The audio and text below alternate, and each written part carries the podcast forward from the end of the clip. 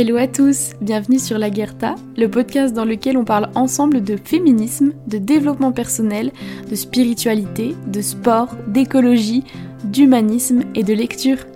Je suis ravie de vous retrouver dans ce nouvel épisode.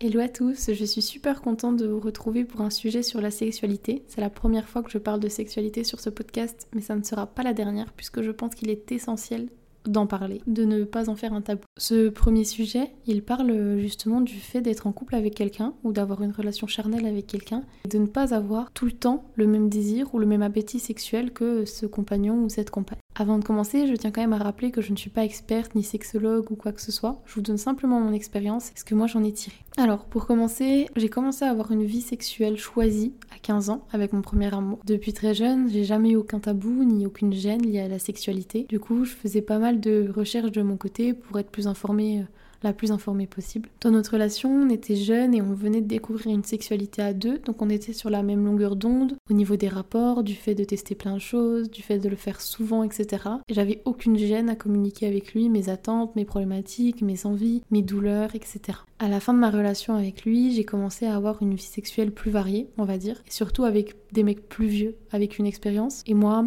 j'ai toujours été très ouverte à l'idée de tester certaines pratiques ou certains lieux insolites. Du coup, les trois quarts du temps, ça plaisait à mes compagnons. J'ai presque toujours eu le même désir sexuel que les personnes avec lesquelles j'avais des rapports. Et ça, je le sais surtout parce qu'on communiquait le plus possible et avec le plus de transparence, ce qui nous permettait justement d'être à l'écoute des envies de l'un ou de l'autre et de savoir si euh, il ou elle était épanoui. Mais du coup, aujourd'hui, je suis surtout là pour vous parler des quelques fois où je n'avais pas le même désir que mon partenaire, ce que ça a impliqué et mes conseils pour euh, mieux vivre euh, les choses justement. Quand j'avais 17 ans, après ma première euh, relation justement, j'ai eu une autre relation pendant quelques mois avec quelqu'un qui était aux alentours des 25 ans, duquel j'étais tombée amoureuse. Cependant, on était quand même plutôt dans une relation de séduction, de désir, de sexualité. Et en fait, on prenait du bon temps ensemble et on passait des bons moments, mais on n'était pas un couple officiel. Et surtout, on se cachait. Je savais très bien que lui, euh, il voulait qu'on reste caché parce qu'il ne voulait pas que ses copains et son entourage sachent qu'il fréquentait une jeune de 17 ans qui était à peine en train de passer son bec, enfin 17-18 ans, alors que lui en avait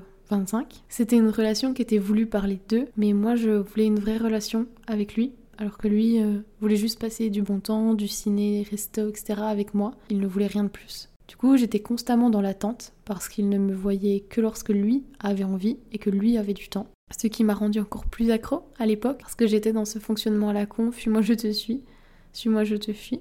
Du coup, euh, maintenant que vous avez un petit peu le contexte, vous allez mieux comprendre la suite. Pendant tout le temps de notre fréquentation, je faisais tout tout, tout pour lui plaire. Je me suis transformée pour la plupart des garçons que j'ai aimés en la fille de leurs rêves, la fille de leurs fantasmes, pour qu'ils soient accros à moi et qu'ils ne m'oublient jamais. Maintenant, et surtout grâce à ma psychiatre, euh, je sais que je réagissais comme ça par mécanisme de troubles post-traumatiques suite au viol que j'ai subi. Mais à l'époque, j'avais juste l'impression d'être en train de devenir une femme. Et dans la continuité de ce besoin de plaire et de les faire amoureux de moi, je faisais tout ce qu'il voulait, alors euh, qu'il n'attendait pas forcément ça de moi, en tout cas celui dont je vous parle aujourd'hui. Mais je le faisais simplement parce que j'avais l'impression que c'était la seule chose à faire pour le garder. Ce mec-là, il avait toujours envie de faire l'amour, et dans des positions qui me faisaient très mal. À l'époque, je ne le savais pas, mais j'avais mal dans ces positions en réalité à cause de l'endométriose. Bref, et du coup, je n'osais jamais lui dire non, alors que c'était un mec bien, qui me mettait pas la pression, pas du tout. Mais moi, je me la mettais toute seule parce que je voulais vraiment être à son goût. Du coup, je me suis forcée à de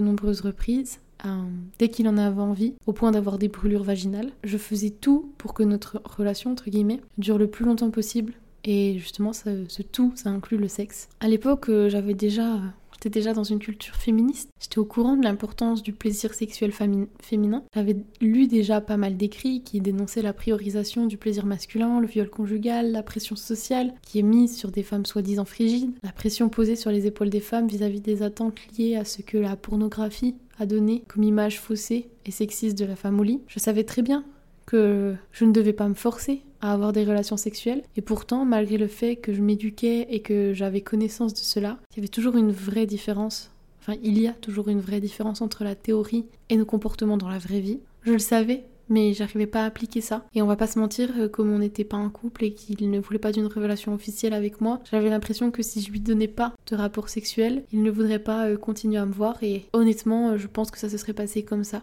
On ne se serait pas vu juste pour faire un reste aussi. J'avais pas couché avec lui. Ce que je veux retirer de cette histoire en vous la partageant, c'est que dans n'importe quelle relation a avec quelqu'un, on n'a pas à nous sacrifier, on n'a pas à se sacrifier pour l'autre. En fait, je trouve qu'il faut partir du principe que si l'autre attend de nous un sacrifice, ce n'est pas sain. Attention, euh, je fais une vraie différence entre le sacrifice et le compromis. Quand vous êtes en relation avec un autre humain, que ce soit un ami, un mari, un amant, de la famille, etc. Quand vous choisissez d'inclure une personne dans votre vie et qu'elle vous inclut dans la sienne, c'est nécessaire, évidemment, de faire des compromis en faisant chacun un pas vers l'autre. On n'a pas tous les mêmes éducations, les mêmes cultures, les mêmes objectifs ou visions de la vie. Et donc pour que vous puissiez être ami, être amant, etc., il faut que chacun se sente respecté pour ce qu'il est dans sa globalité, pour euh, ce à quoi il aspire. Mais respecter, ça veut pas dire se sacrifier, par exemple, si je veux partir un an aux US et que mon copain m'en empêche en attendant de moi que je reste, alors là ce serait un sacrifice si je cède à son envie. Par contre, on peut trouver un compromis. Par exemple, qu'il vienne avec moi, ou que j'aille 8 mois au lieu d'un an, ou qu'il vienne me voir plusieurs fois. Un compromis, c'est quelque chose qui permet aux deux parties d'être en accord avec leur choix, tout en comprenant les attentes du partenaire et en tentant de respecter les deux volontés. Dans le cadre de ma relation, j'étais dans un sacrifice total en répondant à son désir, même même lorsque je ne le voulais pas ou que j'avais mal. Mais l'autre, il n'en avait même pas conscience parce que je n'en parlais pas en réalité. Je n'ai jamais évoqué le sujet et j'essayais d'en montrer le moins possible. Après, je pense qu'il savait que j'étais dans un total don de moi envers lui parce qu'il savait que j'étais amoureuse de lui, qu'il voyait que j'étais H24 là et que je m'adaptais à lui sans cesse alors que lui euh, me voyait que quand il avait envie. S'il se doutait peut-être du fait que je me forçais euh, et que je faisais tout pour lui plaire, qu'il devait peut-être sentir quand même qu'il y avait une forme d'ascendant émotionnel sur moi, qui aurait dû le pousser à se poser des questions et peut-être même à stopper la relation. N'empêche que, en ce qui me concerne, je regrette pas quand même cette relation, mais je regrette surtout le fait d'avoir priorisé le désir de l'autre de nombreuses fois dans ma vie par peur qu'on m'abandonne et ça, c'est un autre sujet, mais j'en parlerai aussi dans un autre épisode. Mais le désir de l'autre n'a pas à prendre le dessus sur le vôtre. Et ça, c'est essentiel de s'en souvenir. Et surtout si l'autre attend de vous que vous priorisiez son désir. Alors, ce n'est pas sain. Et soit il faut que vous communiquiez urgemment là-dessus, soit il faut que vous preniez vos jambes à votre cou et que vous fuyiez cette relation. Donc voilà.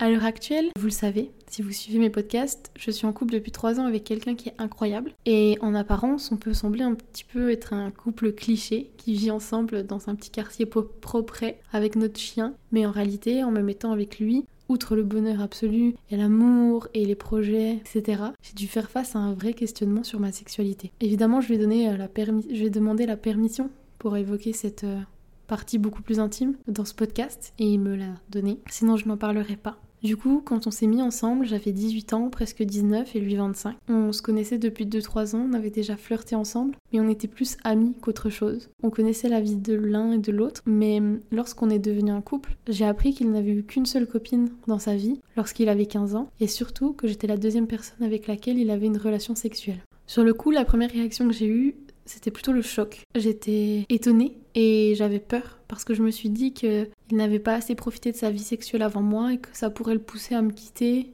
ou à se lasser par envie d'aller tester ailleurs. On en a directement parlé et il m'a tout de suite rassurée en m'expliquant qu'il fonctionnait plutôt sur le principe de se mettre avec quelqu'un pour une relation sérieuse et qu'il n'était pas attiré par les coups d'un soir ou les choses dans ce genre. C'est pour ça qu'il n'avait pas couché avec d'autres femmes. Très tôt, dans la relation, j'ai remarqué que nous n'avions presque pas de rapport sexuel. Dans un premier temps, je vais pas mentir, ça m'arrangeait parce que j'avais très très très souvent des douleurs d'endométriose qui me paralysaient et j'avais des crampes dès que j'avais une montée d'excitation sexuelle. Donc ça réduisait vraiment la libido, en plus de la pilule en continu. Et hum, lui, il m'expliquait qu'il ne tentait rien parce que justement il ne voulait pas que j'ai mal, donc il préférait ne pas tenter d'avoir de rapport. Mais petit à petit, je me suis mise à me poser des questions sur son absence de désir ou d'initiative. Et à force d'en parler ensemble, on s'est rendu compte qu'il était très certainement asexuel. Parce qu'en réalité, il n'éprouvait pas de désir en général. Il ne faisait rien tout seul en solo de son côté, ou très très peu. Et on s'est rendu compte que notre relation était plutôt platonique, évidemment. Euh, ça n'a pas d'impact sur l'amour qu'on se porte, puisque la relation amoureuse que j'ai avec lui, c'est la plus belle de ma vie, et que l'absence de sexualité, en fait, euh, sans s'en rendre compte, nous a fait développer une alchimie qui est extrêmement puissante, et une complicité, des rires, enfin,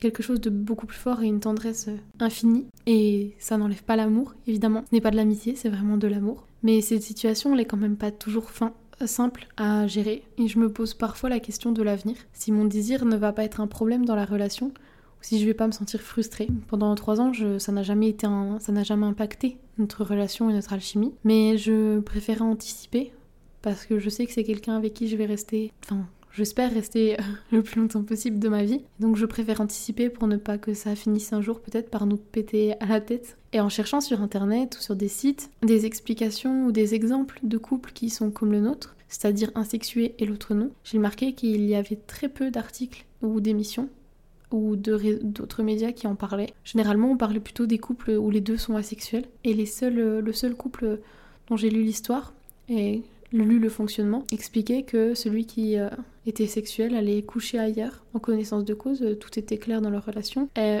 lui pouvait avoir des rapports euh, avec des femmes tant que c'était juste des rapports physiques et sexuels et rien d'émotionnel pour que justement il puisse réguler entre guillemets ses envies sexuelles tout en vivant sainement sa relation et sans se sentir frustré. Mais moi, c'est vrai que c'est pas vraiment quelque chose qui me fait envie, déjà parce que c'est pour Adri que j'ai du désir, et aussi parce que ça ne tient qu'à moi, cette idée, mais je me sens pas vraiment d'aller voir ailleurs. Même si c'était clair et si c'était expliqué entre nous, qu'on est, si on était d'accord là-dessus, j'aurais du mal à aller euh, avoir un rapport sexuel avec quelqu'un et revenir à la maison le soir, me mettre devant un film avec Adri et Hadès. Enfin, je trouverais ça étrange. Évidemment, il y a d'autres alternatives qui existent pouvez toujours vous faire plaisir de votre côté. J'ai pas en réalité de vraie fin à vous proposer aujourd'hui dans ce podcast, tout simplement parce que j'ai pas de réponse claire ou de vraies solutions dans cette situation. Il n'est pas question justement dans ce cas-là de se forcer l'un pour l'autre. Il n'est pas question que lui se force pour me garder. Et pour répondre à des attentes ou à un mythe euh, d'une sexualité